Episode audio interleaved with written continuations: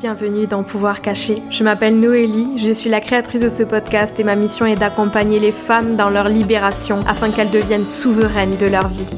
Pouvoir Caché est un podcast spirituel et sororal qui met en lumière la puissance du féminin. Alors ici, vous entendrez des partages autour de la spiritualité, du féminisme, d'ésotérisme, de guérison et bien plus encore le but étant de nous ouvrir à nos pouvoirs cachés et devenir souverains et souveraines de notre vie. Alors installe-toi confortablement et je te souhaite une merveilleuse écoute. Bonjour tout le monde, j'espère que vous allez bien. Je suis ravie de vous partager ce nouvel épisode aujourd'hui puisque j'ai eu le plaisir d'interviewer une femme que j'ai rencontrée dans le processus d'organisation de ma retraite Queen of Confidence qui a eu lieu fin janvier 2023 euh, puisqu'elle est la propriétaire du lieu dans lequel j'ai organisé la retraite et la propriétaire aussi du lieu dans lequel j'organise la retraite The Empress euh, qui aura lieu du 13 au 15 octobre euh, mais qui est déjà sold out si jamais vous poser la question, il n'y a plus du tout de place. Bref, et euh, que j'ai eu aussi la chance de découvrir plus en profondeur puisqu'elle a participé à mon coaching de groupe Divine en ce début d'année 2023 également. Elle en parlera brièvement, vous allez le voir au fil de notre discussion. Mais c'est ces deux choses-là qui m'ont permis de découvrir cette femme que je trouve hyper inspirante et vous allez comprendre pourquoi. Il s'agit d'Émilie Briand, Émilie qui est logothérapeute. Euh, elle va vous expliquer ce dont il s'agit.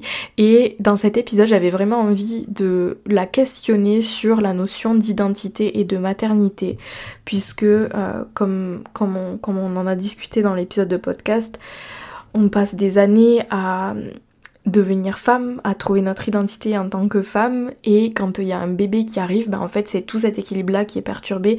Et il faut retrouver une identité après être devenue mère. Donc c'est exactement ça en fait, comment se réinventer être après être devenue mère.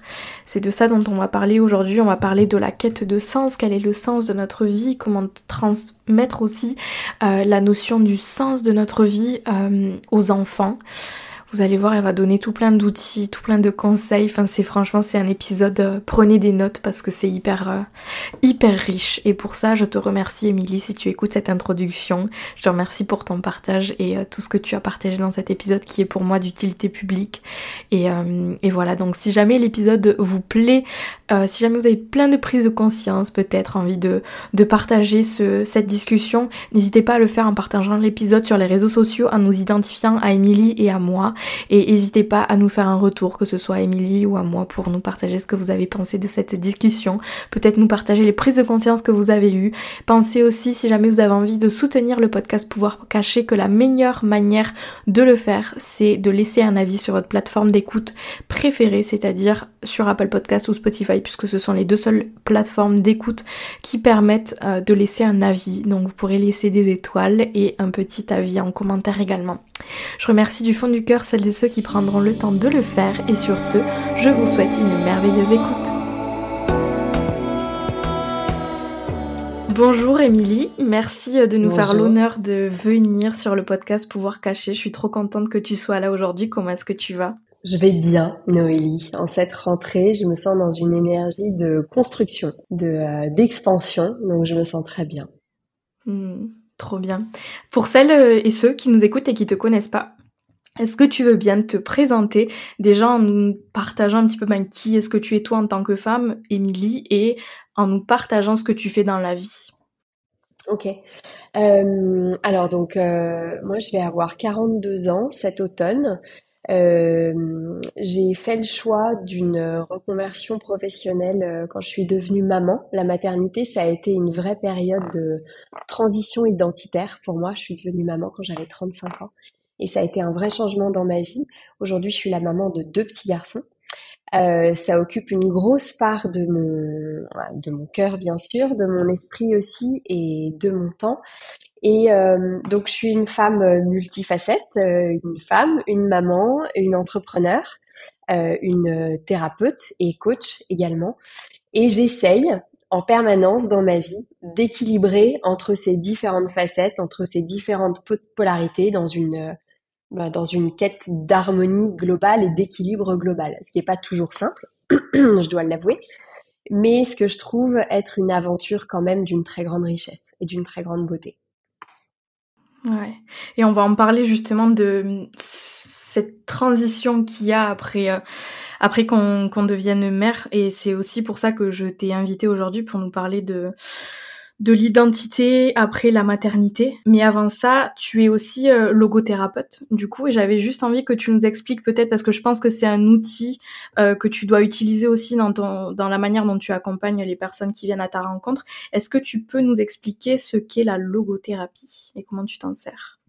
Absolument. Alors la logothérapie, c'est la thérapie par le sens. Logos en grec ancien, ça veut dire euh, le, verbe, la parole, l'esprit et le sens. Et donc en fait, c'est l'expression de ce qui fait sens pour nous par la parole. Donc un logothérapeute ou une logothérapeute, c'est un ou une thérapeute qui est spécialisé dans l'accompagnement de la quête du sens. Donc on peut pas dire qu'il y a un sens universel. Chacun trouve et donne un sens à sa vie et à ce qu'il traverse euh, en fonction de qui il est, de qui elle est.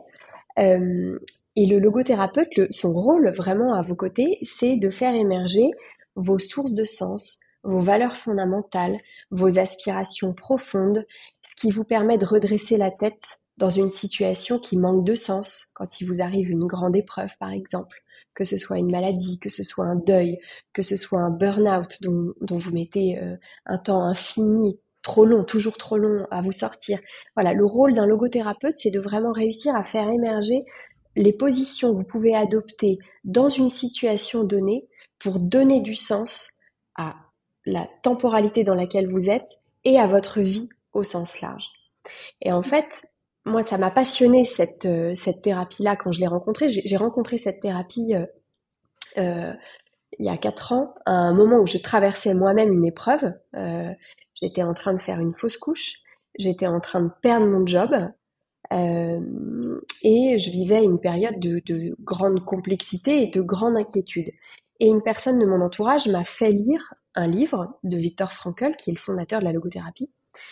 Et il m'a dit, lis ça, je pense que c'est la seule chose qui peut t'aider dans la période que tu traverses. Et j'ai lu ce livre et j'étais à peine à la moitié que j'ai je, eu, mais vraiment une espèce d'éclair de, je sais pas comment dire, de, un éclair de lumière, quelque chose de lumineux vraiment, alors j'étais dans une période réellement difficile et éprouvante. Et je me suis dit, si j'arrive moi à donner du sens aux épreuves que je traverse grâce à la simple lecture de ce livre, alors il faut absolument que je trouve le moyen de devenir moi-même logothérapeute pour rajouter ça à ma palette d'outils de coach et aider le plus grand nombre de personnes à traverser ce qu'elles vivent, que ce soit encore une fois une maladie, la perte d'un emploi, euh, le deuil, la perte d'un enfant, la perte d'un proche, un divorce douloureux, ou même, tu sais, on n'a pas besoin d'aller mal pour avoir envie ou avoir besoin de se questionner sur le sens de la vie. Il y a quand même de plus en plus de gens qui ont cet éveil de conscience, ce sursaut de se dire, mais quel est le sens de mon existence? Ça peut pas être euh, juste naître, vivre et mourir. À quoi je suis appelée? Qu'est-ce que je dois accomplir? Je sens que j'ai quelque chose à réaliser, mais quoi? Et en fait, le rôle d'un logothérapeute, c'est aussi d'accompagner ça par du questionnement, par des outils, par une approche bien spécifique, pour faire émerger ça. Ce que je voudrais dire sur la logothérapie, c'est que c'est la thérapie pour euh, les gens sains d'esprit, on va dire, qui se posent la question du sens de leur existence qui veulent vraiment approfondir pourquoi ils sont là, pourquoi ils sont sur Terre, et qui sentent qu'ils ont quelque chose à réaliser ou qu'ils ont un projet à accomplir et qui savent pas forcément euh, dans quelle direction aller ou comment s'enclencher. Et en fait, ça peut être ça aussi, le rôle d'un logothérapeute à leur côté, c'est de les aider à euh, faire le tri, à faire de la place, à se donner euh, l'autorisation euh, d'enclencher des actions concrètes pour avancer vers ce qui sera un projet de sens pour eux. Et un projet de sens, ça ne veut pas dire que ce sera le projet de sens unique d'une vie entière. Ça peut être un projet pendant une séquence de vie, pendant les 5, 10 prochaines années. Et il y en a d'autres. L'être humain est un être de projet. Et voilà. Donc je trouve que c'est vraiment une, une, un type de thérapie qui est extrêmement euh, positif, constructif, euh, qui est lumineux même, parce que euh, on n'est pas tourné sur le passé et les tourments euh, traversés pendant la petite enfance. On se sert du passé pour éclairer le présent mais c'est surtout pour donner du corps à son avenir, pour qu'il ait le plus de sens possible à nos yeux et qu'il respecte profondément la personne que l'on est. J'aime beaucoup, j'aime beaucoup ce que tu dis, ça me parle beaucoup. Et hum, est-ce que c'est un outil justement qui t'a aidé dans ton cheminement de ton identité de femme à ton identité de mère Parce que c'est vrai que quand parfois, enfin, on, passe des années à se construire, à construire son identité de femme, et d'un coup, c'est pas quelque chose que j'ai expérimenté, mais je me doute bien que quand tu passes de femme à mère, il y a quand même un truc dans ton identité qui change et peut-être justement un sens à sa vie qui devient nouveau, peut-être une perte de sens justement. Est-ce que c'est un outil qui à toi t'a personnellement aidé dans ce cheminement-là? Mmh, C'est très juste euh, ce que tu dis et c'est euh, amusant que tu me poses cette question-là puisque juste avant d'être avec toi, j'avais une séance de coaching avec une femme qui vient d'apprendre qu'elle est enceinte. Mmh. C'est une femme qui est une artiste euh, et elle a peur de ce que ça va lui enlever elle sait que ça va créer des choses dans sa vie, cette grossesse et cette maternité. Mais elle redoute aussi ce que ça peut lui enlever, comme temps, comme disponibilité pour euh, euh, se consacrer à son art et à sa création. La maternité, l'expérience de la maternité crée une nouvelle identité. En fait, en effet, on a passé des années à construire son identité de femme. On devient mère, et on devient pas mère le jour où on accouche, on devient mère pendant tout un procédé long de grossesse, d'accouchement, de soins au petit enfant, de mise en place de la relation, de, de nuit sans sommeil, de mise à disposition de soi, de son corps, de son cœur, de son esprit, de son attention au service de l'enfant. C'est comme ça qu'on devient mère. Et évidemment, une nouvelle identité se crée et déplace complètement le centre d'attention, le centre de gravité de notre vie. C'est-à-dire que mmh. pendant un temps donné, qui peut être plus ou moins long selon les femmes, la plupart de notre attention et notre focus est concentré sur l'enfant. Évidemment, ça se passe au détriment de certaines choses qui étaient chères à nos yeux auparavant. Ce temps-là, il était occupé à d'autres choses, d'autres choses qui a priori nous plaisaient. Ça pouvait être du temps de couple, du temps pour soi, du temps pour voyager, du temps pour se cultiver, du temps pour apprendre, du temps pour sortir, faire la fête, du temps de sommeil. On avait mille activités avant ça, mille activités qui étaient structurantes dans notre identité. Le bébé arrive, tout change. Bon. Si on n'a pas réfléchi à sa maternité ou à sa parentalité sous l'angle du sens, on peut vivre cette période-là comme une période qui nous aspire, qui nous prive, donc comme quelque chose qui est de l'ordre du renoncement, parfois jusqu'au sacrifice de soi. Si on a fait l'exercice de se dire derrière ma parentalité, je mets un sens profond qui est celui de l'amour, de la famille, de la transmission, euh, de la joie, de du partage, de, de la découverte, enfin peu importe les valeurs et le sens qu'on met derrière sa parentalité, mais si on commence à la vivre comme quelque chose qui apporte, qui ajoute, qui crée, alors tout à coup les renoncements qui existent toujours, hein, les sacrifices qui existent toujours, à l'heure où je te parle, j'en fais un certain nombre. Exemple en date, euh, le dernier, cette nuit, euh, mon fils m'a réveillé, j'ai été privée de sommeil, c'est toujours plus difficile de démarrer sa journée quand on n'a pas assez dormi. Mais néanmoins, le sens que je mets derrière ma parentalité est tel que ça aide à traverser ça, à traverser ces périodes-là.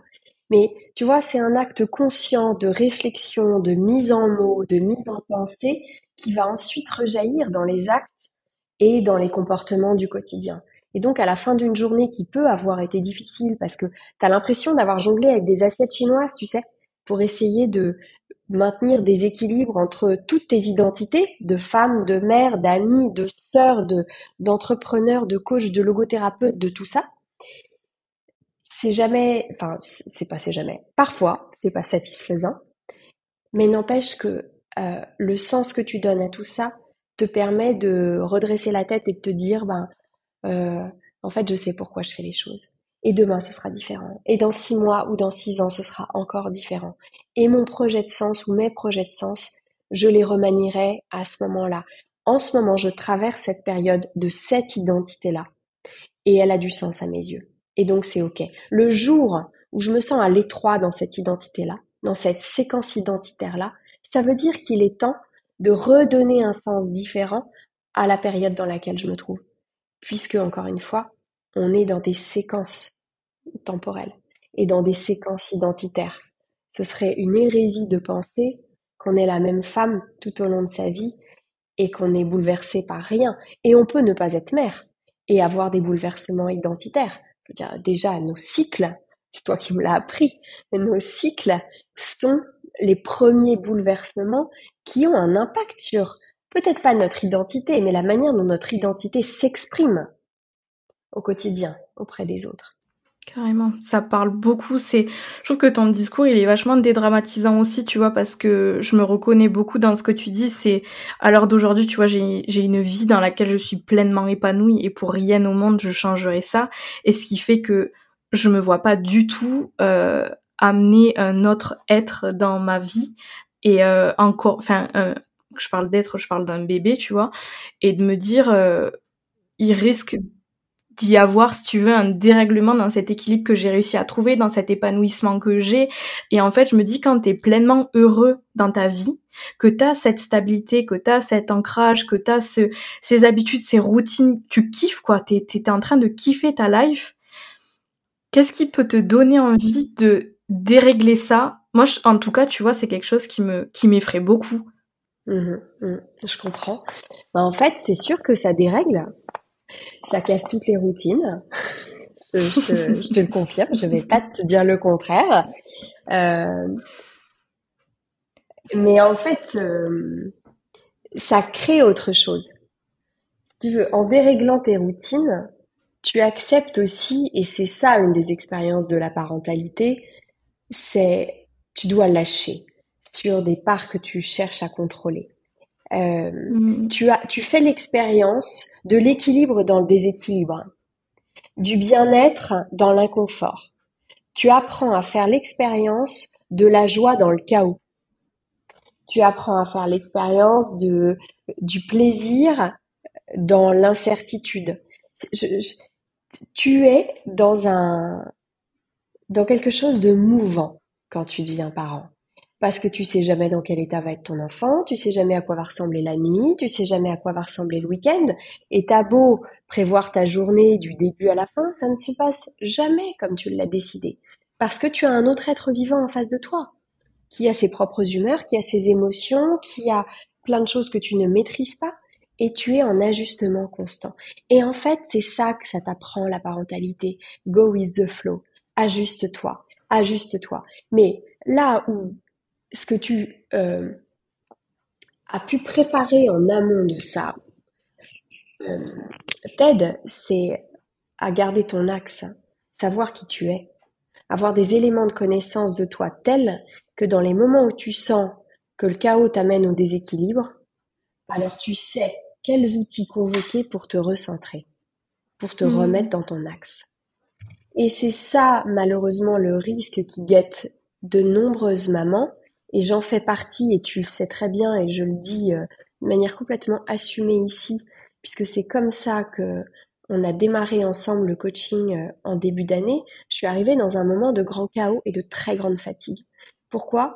Parce que j'avais perdu de vue mes propres outils de recentrage, mes propres outils d'alignement personnel. Et j'étais aspirée par ma maternité et mon travail. Et en plus, je fais un travail que je considère pas comme un travail, mais plutôt comme un rôle.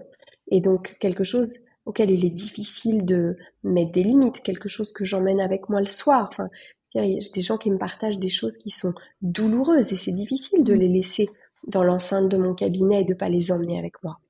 Les enfants aident à ça. Parce qu'en fait, tu, tu dois switcher pour te, te mm, connecter à eux et à leurs émotions et à leurs vibrations. Mais néanmoins, voilà, j'étais aspirée par ça.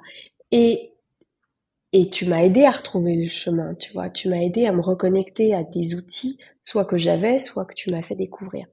Donc, oui, la parentalité nous enlève une grande part de l'équilibre qu'on a pu construire, ce qui peut nous amener à vouloir, à accepter, à assumer de casser cet équilibre-là, c'est de se sentir suffisamment fort, ancrée, alignée, aimée, soutenue, encouragée, portée, inspirée pour se dire cette aventure-là, je suis prête ou je suis prêt à la tenter. Je vais me lancer dedans. Parce que ce que j'ai au fond de moi me permettra de retrouver le chemin de moi-même.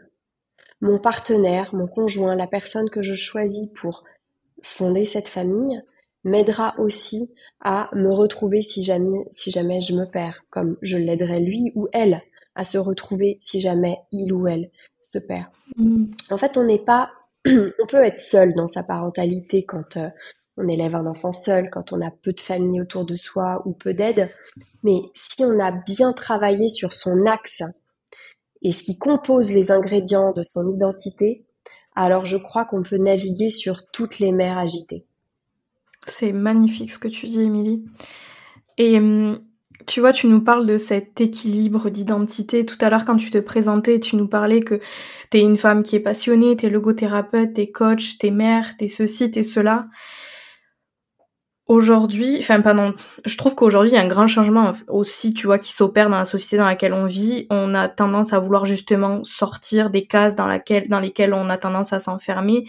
Et justement, parfois, enfin moi c'est quelque chose que j'ai pu observer en tout cas dans mon entourage avec des amis qui sont devenus mamans par exemple et qui en fait se retrouvent cantonnés juste à leur rôle de mère. Et en fait, ça suffit pas c'est pas, elles se rendent bien compte en fait que c'est pas juste ce qu'elles sont, qu'elles sont plus que juste maman. Quel conseil est-ce que tu aurais à donner à ces femmes qui se reconnaissent dans ce, dans ce cas de figure-là? Mmh. C'est très, c'est très intéressant et très pertinent que tu poses cette question-là parce que c'est le, c'est la plupart des demandes avec lesquelles arrivent euh, les jeunes mamans euh, qui me consultent, soit euh, en logothérapie, soit en coaching, c'est en général la demande avec laquelle elles arrivent, c'est je me suis perdue, je me reconnais plus, je voudrais me, je voudrais me retrouver, je voudrais retrouver le chemin de qui j'étais. Alors, la première chose, il faut accepter que on ne redeviendra pas la personne que l'on était avant. Elle n'a pas disparu, elle est augmentée par un nouvel état d'être, qui est l'état de mère, l'état de parent.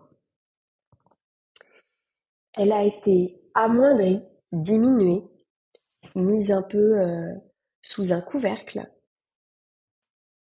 Elle n'est plus la même. La, la personne que nous étions avant n'existe plus en tant que telle. Elle a découvert un nouveau centre de gravité qui s'appelle l'enfant. Et elle a découvert plein de nouvelles facettes aussi à sa personne. Elle s'est découverte euh, douée de patience, de compassion, d'un amour inconditionnel qu'elle ne connaissait peut-être pas jusque-là.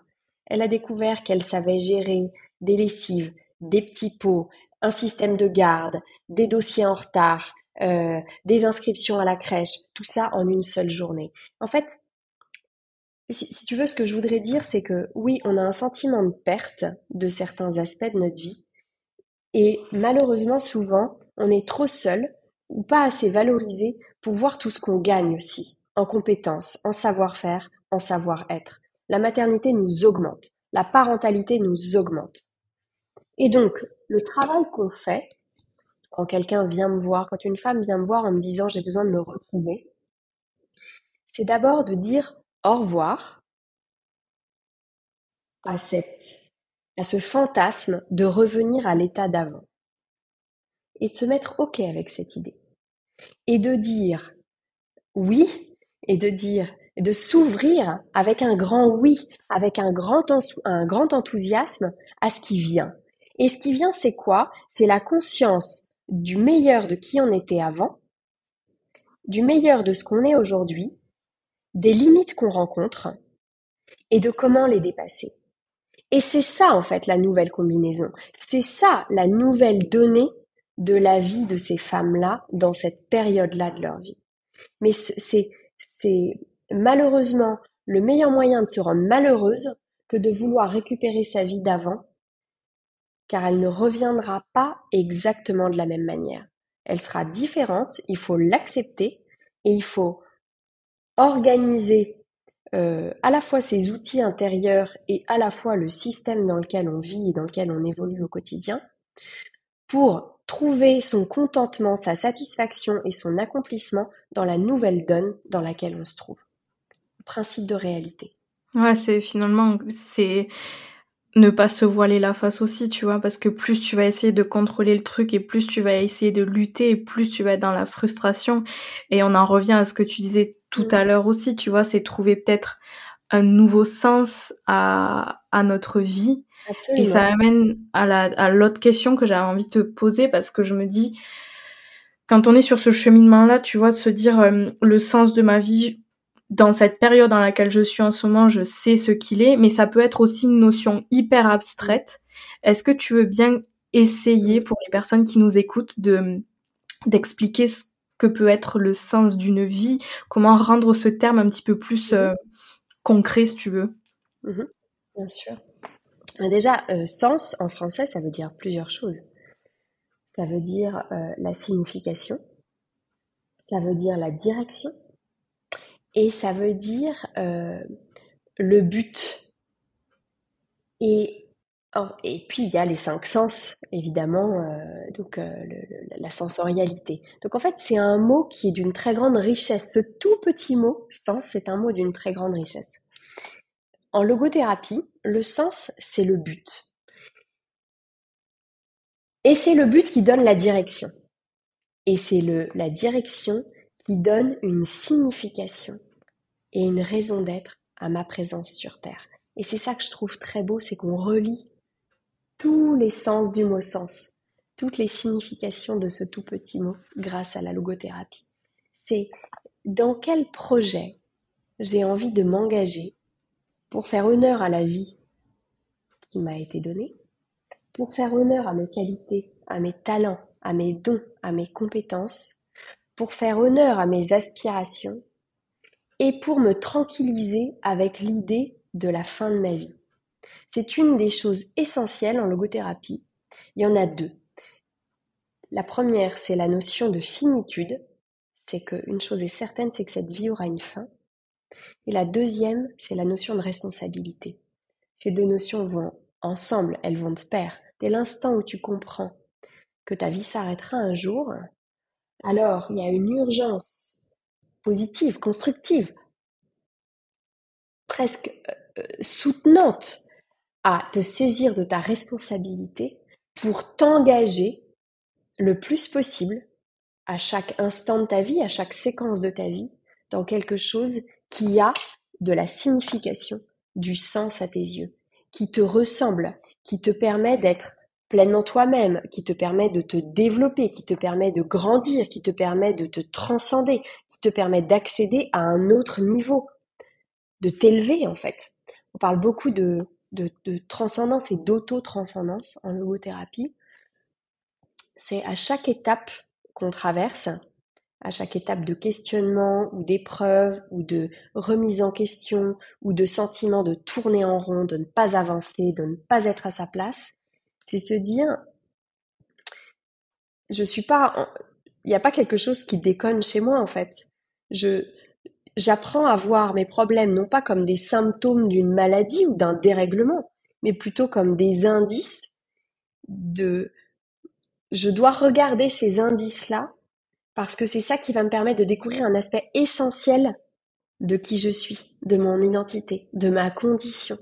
En fait, les gens qui souffrent, de pas se sentir à leur place, de pas se sentir pleinement heureux, satisfait ou accompli, c'est des gens qui ont besoin de se réaliser et qui savent pas forcément dans quelle direction aller. Et donc, je ne sais pas si ça répond à ta question, mais voilà, le sens de la vie, encore une fois, n'est pas universel. On en a tous un euh, ou même plusieurs dans une vie.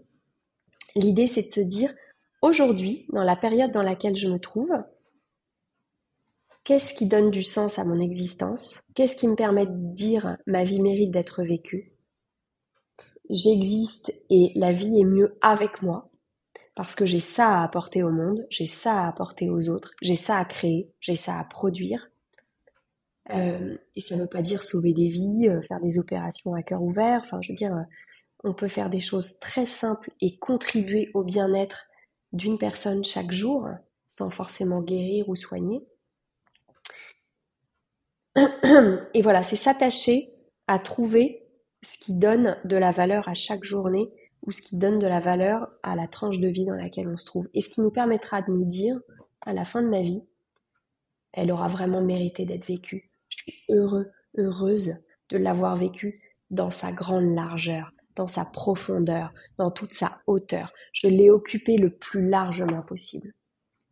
Merci pour cette, euh, cette précision que juste c'est c'est formidable ce que tu partages. Et euh, tu vois ça me fait penser il y a un exercice que que j'ai proposé à la dernière retraite et que je propose aux filles euh, à l'intérieur euh, du programme manifeste aussi c'est de leur faire faire une méditation en fait là où tu vas te plonger au jour de tes funérailles.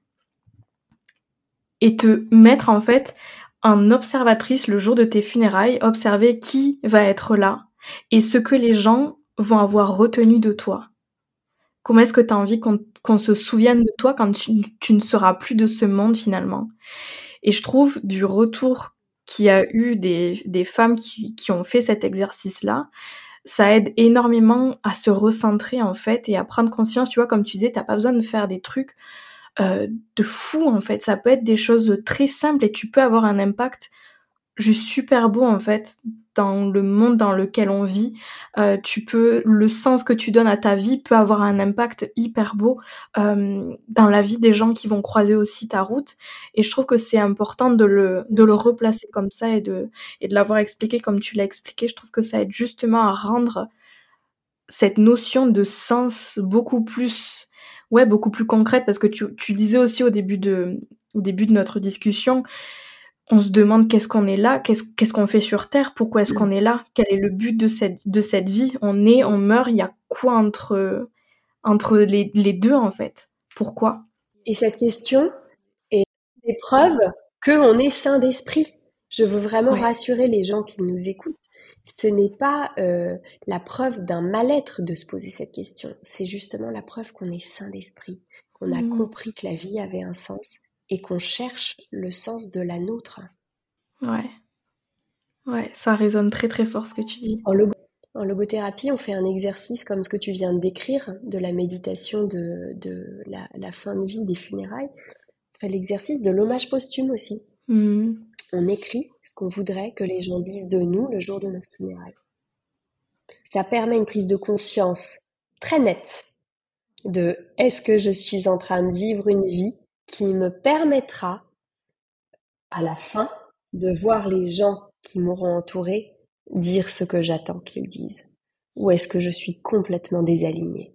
Et en général, c'est un moment assez fort, parce que c'est pas un exercice qui est facile à faire, où là on se dit attends, si en fait le seul leg que je veux transmettre c'est l'amour, mais qu'en fait je suis en colère tous les jours et que ce que j'ai à exprimer et à partager autour de moi, c'est la frustration, l'énervement, est-ce que vraiment je suis en chemin pour qu'on dise de moi à la fin de ma vie ce qu'elle nous a légué, c'est l'amour?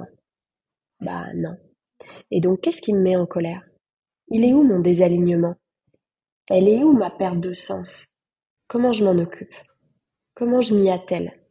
Et sans culpabilité, parce qu'en fait la culpabilité ne sert à rien, si ce n'est à déclencher l'envie de faire autrement, sans culpabilité, ben, y aller pas à pas pour se réaligner sur une vie qui nous permet d'aller vers la fin de notre vie, qui est une chose certaine, en se disant je mets chaque journée en œuvre toutes les actions qui me permettent de vivre exactement la vie sensée que je suis censée mener par curiosité, tu vois, j'aimerais bien savoir c'est quoi le sens que tu as trouvé à ta vie aujourd'hui après tout le, tumulte que, tu as vécu dont, dont tu parlais euh, en milieu d'épisode. Alors, c'est une sacrée question. Hein. Euh, c'est une sacrée question et, et en fait, il y a une réponse de fond et puis après, il y a des couches additionnelles, je dirais, qui je pense, euh, peuvent varier. La couche de fond, c'est vraiment l'amour. Enfin, tu vois, l'exemple que j'ai pris, il n'était pas anodin. Euh, moi, quand j'ai écrit mon hommage posthume, quand je me suis formée pour devenir logothérapeute, j'ai écrit deux pages. J'étais assez inspirée. Et l'essence de mon existence, c'est vraiment ça. C'est la transmission de, du plus grand amour possible. Que ce soit euh, à mes enfants, à ma famille, à mon entourage proche, à mes frères, ma sœur, mes parents, mes amis, les gens que j'accompagne. En fait, tu sais, on va se dire, euh, c'est peut-être pas conventionnel de dire ça, mais en fait, je les aime, les gens qui me, qui me sollicitent, les gens qui font appel à moi et à mes services. J'ai de l'amour pour eux. Alors, c'est pas un amour euh, amoureux, ni charnel, ni amical. Je, je connais toutes les limites et toutes les, les frontières nécessaires au cadre thérapeutique ou au cadre de coaching, mais j'ai de l'amour d'humain à humain. Et en fait, elle est là l'essence de ma vie. C'est donner le plus d'amour possible autour de moi. Pourquoi? Parce que je sais que dans cet amour, il y a un gisement de confiance, d'estime, de courage qui rend la vie plus belle, qui permet de la traverser, cette vie-là, qui n'est pas douce, qui n'est pas tendre, qui n'est pas simple. Et tu vois, si je prends l'exemple de mes enfants, je veux qu'ils se sentent aimés de la manière la plus immense possible pour que toute leur vie, ils se disent que cet amour-là, c'est leur plus grande force en fait, et que rien n'est impossible. Et ils pourront tout traverser. Et ils auront des difficultés à traverser comme n'importe quel être humain, et je ne peux pas les protéger de ça. Mais au moins cet amour-là, ce sera euh, un bagage, une arme, une, armure en fait. Les gens que j'accompagne, tout l'amour que je leur donne, c'est ce soutien inconditionnel. On ne se parle pas d'un amour inconditionnel, on se parle d'un soutien inconditionnel. C'est aussi quelque chose dans lequel puiser de la force pour faire face à leur épreuve. Donc je dirais que le sens de ma vie, il est là. Et je pense que les moments de ma vie dans lesquels je me sens, je me suis sentie ou je me sens le plus à contresens, c'est les moments dans lesquels il y a des ruptures dans l'amour que je suis capable de donner. Pourquoi? Parce que soit je me respecte pas suffisamment, parce que mes limites euh, sont bafouées pour des raisons qui peuvent m'incomber ou des raisons qui incombent euh, à des gens qui les outrepassent, euh, parce que par le passé j'étais pas alignée avec ça, parce que mon quotidien était beaucoup plus tourné vers le fait de générer du chiffre d'affaires, de faire du business, et que quand on est là-dedans, on n'est pas dans l'amour. Donc j'étais désalignée, j'étais pas dans le respect de moi, j'étais pas dans le respect de mes valeurs et pas du tout dans l'exercice de mes talents. Et donc j'étais à contresens. Et aujourd'hui, quand je suis en colère ou pas dans l'amour ou pas dans la délicatesse, je m'interroge, je me dis tiens là, tu vois, t'es sorti de ton axe. Qu'est-ce qui s'est passé? Qu'est-ce qui a précédé ce moment-là, ce moment de colère, ce moment d'abattement Qu'est-ce qui s'est passé dans les heures qui ont précédé ou dans les jours qui ont précédé? À quel moment tu t'es désaligné? Et ce niveau de conscience en toute chose et en toute situation m'aide à pas laisser euh, les choses glisser, tu vois, ça dérape pas très longtemps. Ça peut déraper quelques heures, quelques jours, quelques semaines, mais assez vite, je me récupère. Et puis j'ai un entourage aussi qui est vigilant maintenant et qui sait me renvoyer les bons signaux pour me dire tiens, là, il y a quelque chose qui va pas en fait. Donc qu'est-ce que c'est? Asseyons-nous, discutons-en. En fait, quand tu commences à voir euh, la vie, les relations, le quotidien sous l'angle du sens, tu gardes pas ça pour toi. Donc en fait, maintenant, mon conjoint me parle du sens, mon fils aîné qui a 7 ans me parle du sens. Enfin, tu vois, c'est quelque chose qui irrigue nos vies maintenant et donc il y a une sensibilité à ces questions-là qui s'est créée et presque une écologie personnelle et familiale du sens au quotidien. Ouais. Comment tu partages ça à tes enfants? Bah, Par exemple, euh, quand on parle des relations humaines, puisqu'ils ils sont là-dedans, enfin tu vois, ils, découvrent euh, la vie avec les relations humaines, les relations avec les autres enfants, avec les autres adultes, les maîtresses, etc. On parle énormément de, du sens que ça a d'être comme ci plutôt que comme ça, de faire ci plutôt que ça. Euh, par exemple, euh, le jour de la rentrée, il y avait un petit garçon qui était nouveau dans la cour. Je le voyais, il était tout seul. Et euh, j'ai dit à mon fils, tu vois Marceau, toi, cette rentrée, euh, c'est l'éclat total. T'es super content, tu retrouves tes copains, tu retrouves ta cour, tes repères, etc. Voilà, c'est génial, tu vis un très très bon moment. Regarde ce petit garçon. Tu l'as jamais vu, il va être dans ta classe, et pour lui, il y a 25 visages nouveaux autour de lui. À ton avis, qu'est-ce que ça lui fait? Ah ben, Ça doit être difficile pour lui. Ouais, qu'est-ce que tu pourrais faire pour lui? Et de mettre, donc il est allé vers lui, il l'a intégré, il l'a présenté, etc. Dans chaque action, sur le moment ou a posteriori, parce qu'il y a un temps pour tout, tu vois, et c'était pas le moment de lui faire un cours de philo dans la, dans la, dans la cour de récré euh, avant la cloche, quoi. Mais le soir, on en a fait un vrai temps de partage. Quel est le sens des actions qu'on mène? Quel est le sens d'être comme ci plutôt que comme ça? Eh bien, tu vois, le sens d'être cet enfant qui va à la rencontre de l'autre et qui le prend et qui va l'intégrer, c'est le sens d'être un humain qui est attentif, qui est empathique, qui sait repérer où est la vulnérabilité et euh, l'atténuer. Parce qu'en fait, on a la possibilité d'atténuer la vulnérabilité des autres, chacun avec nos moyens en fait. Et plus tu intègres ça dans le quotidien à travers des toutes petites actions, mais ça peut être aussi dans des relations de frères et sœurs au quotidien, hein, plus tu intègres ça et plus tu mets du sens, plus tu rattaches ça au sens d'être un humain comme celui-ci plutôt que comme celui-là, de choisir ce comportement plutôt que cet autre, de choisir cette parole plutôt que cet autre, ce geste plutôt que cet autre, tu mets du sens. En fait, tu mets de la conscience. Et quand tu mets de la conscience, tu l'éclaires avec du sens et puis tu peux lui poser la question sous l'angle du choix. Quel enfant tu as envie d'être? Quel copain Quel type de copain Quel type d'ami tu as envie d'être? Quel type de grand frère tu as envie d'être? Quel type de relation tu veux avoir avec moi? Quand tu me réponds mal, quand tu es insolent, réfléchis. Est-ce que c'est ça la relation que tu veux qu'on ait tous les deux? Quand tu me mens, est-ce que tu penses que c'est ça qui va nous permettre d'avoir une bonne relation? Et en fait, tu vois, le sens n'est pas n'est pas une donnée abstraite, c'est une donnée de la vie de tous les jours. Tous les jours, quand tu poses la question d'être ceci plutôt que cela, tu mets du sens.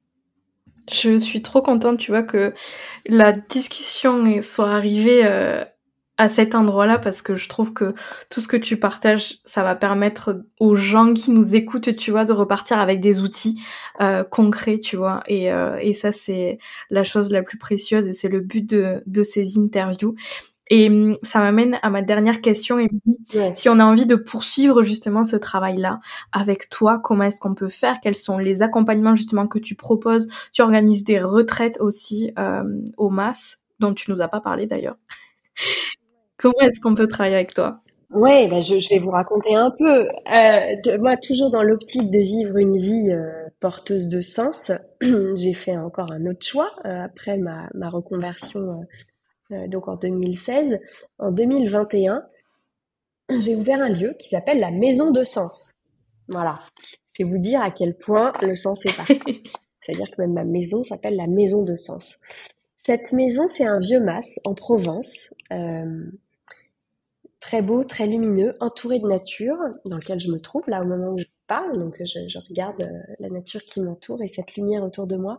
C'est un lieu que j'ai voulu ouvrir pour recevoir des gens qui ont besoin d'un temps de réflexion, d'un temps de pause, qui peut être plus ou moins long, qui peut être provoqué par soit une transition de vie, une crise existentielle, une épreuve, euh, ou l'envie d'approfondir euh, des questions que les gens se posent. Donc ça, c'est pour les séjours individuels qui peuvent avoir lieu toute l'année. Donc j'ai des gens qui viennent parce que euh, ils sont en burn-out ou alors en reconversion professionnelle, ou alors ils divorcent, ou alors ils préparent leur départ à la retraite, et ils veulent pas se retrouver avec une vie vide de sens. Donc ça, ce sont les séjours individuels de la maison de sens. Et puis, il y a les séjours collectifs, donc des séjours thématiques. Donc, euh, il y a des séjours euh, cet automne sur euh, le thème de la maternité, par exemple. On organise un séjour d'écriture avec deux autrices sur le thème de la maternité, écrire sa maternité. Euh, j'organise un séjour sur le thème de la reconversion. J'ai organisé euh, il y a quelques mois un séjour sur le thème de la, joie. Euh, donc voilà, donc il y a toujours un lien avec le sens. On y pratique toujours la logothérapie, on y pratique également le yoga, on fait de la danse, on fait de la marche, de la méditation, de la naturopathie. Enfin bon, voilà. Cet endroit, c'est vraiment un endroit pour soi, un endroit de ressourcement, un endroit de reconstruction parfois. En tout cas, un endroit qui va devenir le lieu de la transition entre la vie d'avant et la vie d'après, qui se passera définitivement différemment puisqu'elle se sera placée sous l'angle du sens par le séjour qui aura été vécu par la personne. Donc ça, c'est pour les séjours. Et puis après, il y a des gens que j'accompagne en logothérapie et ou en coaching, puisque j'ai les deux métiers, hein, les deux certifications, et qui vont venir soit ici en présentiel, soit avoir un accompagnement en visio qui marche très bien, euh, où on va travailler sur un projet de sens. Donc soit le projet il est déjà un peu dessiné et il s'agit de s'enclencher et de définir les étapes et les actions qui nous séparent de sa réalisation, soit il n'y a pas de projet, il y a un inconfort il y a un mal-être. Il y a des questions qui viennent tambouriner à la porte tous les jours, toutes les nuits, pendant des insomnies, sous des formes différentes. Parfois, c'est des maladies, c'est des symptômes, etc. Et là, la personne, elle peut plus vraiment faire l'autruche et elle sent qu'il y a quelque chose auquel il faut faire face. Et ce questionnement-là, c'est la preuve que quelque chose a besoin d'être entendu. Et donc, c'est le moment de venir travailler étape par étape, outil euh, euh, par outil, sur a besoin d'être entendu et ce qui a besoin d'émerger. Et encore une fois, c'est la preuve qu'on est saint d'esprit et qu'on a compris que l'essence de la vie, c'était de lui donner un sens, c'était donner du sens à notre présence sur cette terre. Donc voilà la manière dont je travaille Noélie, je sais pas si ça répond euh, bien. Merveilleusement bien et de toute façon je mettrai tous les liens pour retrouver euh, la maison de sens, pour retrouver toutes tes informations si jamais il y a des personnes qui nous écoutent et qui sont intéressées pour poursuivre ce cheminement là avec toi. Donc il y aura juste à cliquer sur la barre de description de l'épisode et à cliquer sur le lien euh, qui renverra à ton site, à ta page Instagram, à peu importe les liens que tu vas me communiquer après. Et euh, je rebondis sur ce que tu disais à propos de de la maison de sens du MAS et euh, puisque j'avais j'ai organisé la retraite euh, au mois de fin janvier. Et euh, et ça ça tu vois ce que tu dis que c'est un endroit dans lequel tu viens et il y a une il y a un après en fait qui se passe et c'est exactement ce qui s'est ce qui s'est passé pour toutes les femmes qui étaient venues à la retraite et même pour moi, tu vois, parce que c'est un, c'est un lieu franchement qu'il faut qu'il faut expérimenter parce que en fait, c'est ce que je te disais quand je t'ai fait le retour après la retraite. la manière dont le mas est construit, il y a, en fait, chaque détail est là pour une raison. Chaque chose est là pour donner du sens à, en fait. Et ça se ressent beaucoup dans la maison. Et euh, je suis trop contente de revenir là au mois de, au mois d'octobre pour une nouvelle, euh, une nouvelle retraite que j'organise parce que oui du coup aussi si jamais il y a des personnes qui nous écoutent et qui organisent des retraites il y a la possibilité aussi de louer cet espace. Donc euh, bien sûr. ouais, c'est merveilleux. et non je voulais juste terminer en fait pour vous dire que cette euh, cette maison la création de cette maison ça n'était pas du tout prémédité. C'est arrivé, enfin voilà, j'ai rencontré cette maison et j'ai eu l'idée de créer ce lieu, de créer cette maison de sens. Comme quoi, dans la vie, en fait, quand on se met dans son axe et quand on se met en chemin vers quelque chose de sensé, il y a, y a, des choses qui s'enclenchent, des mmh. rencontres qui se font. Donc, euh, je voudrais juste finir sur cette note-là de d'espoir et d'enthousiasme, c'est que l'alignement permet ensuite de dérouler quelque chose qui devient fluide. Ouais. Voilà. Waouh. Et tu le fais merveilleusement bien. Euh, l'épisode n'est pas fini puisque comme je te disais euh, au début et pour celles et ceux qui ont l'habitude d'écouter les interviews, on finit toujours avec cinq mini questions spontanées pour qu'on puisse te connaître un petit peu plus et que, pour que les gens puissent repartir avec des recommandations. Tu vas comprendre euh, avec les questions que je vais te poser. Est-ce que tu es prête, Émilie? Oui. la première question c'est que dirais-tu à la petite Émilie de 14 ans? Je lui dirais profite du voyage profite du voyage. Fais-toi confiance. Ouais, j'insisterai vraiment sur la confiance. Un livre qui t'a marqué dans ta vie? Alors, très certainement, euh, celui de Victor Frankl que je mentionnais tout à l'heure. C'est découvrir un sens à sa vie grâce à la, logothérapie. Il est très facile, il se lit, très bien et je j'invite toute personne qui a envie de démarrer sa quête de sens à le, à le lire parce que il est très beau. Il est, en fait, il, élève. il élève vraiment humainement et spirituellement. Ok, je mettrai les infos pareil dans la description de l'épisode. Ta musique préférée du moment? Hmm, J'avoue que j'écoute énormément euh, la bande originale de Succession. Euh, je suis très piano, enfin j'aime beaucoup le classique, surtout quand je travaille. Et en ce moment, j'écoute beaucoup la BO de Succession, que j'ai adoré par ailleurs. Trop bien. Ton mantra dans la vie je, je pense que je rejoins Gandhi sur euh, soit le changement que tu veux voir advenir dans le monde. Hmm. Beaucoup Ça rejoint beaucoup ce que tu nous partageais aussi. Ouais, tu vois la notion de responsabilité et de ça commence par soi. Hmm. Ouais. Et enfin, une femme qui t'inspire. Il y en a beaucoup. Il y en a beaucoup et elles sont pas connues, Noélie. Il y a beaucoup de femmes complètement anonymes qui, mais je vais dire ma sœur.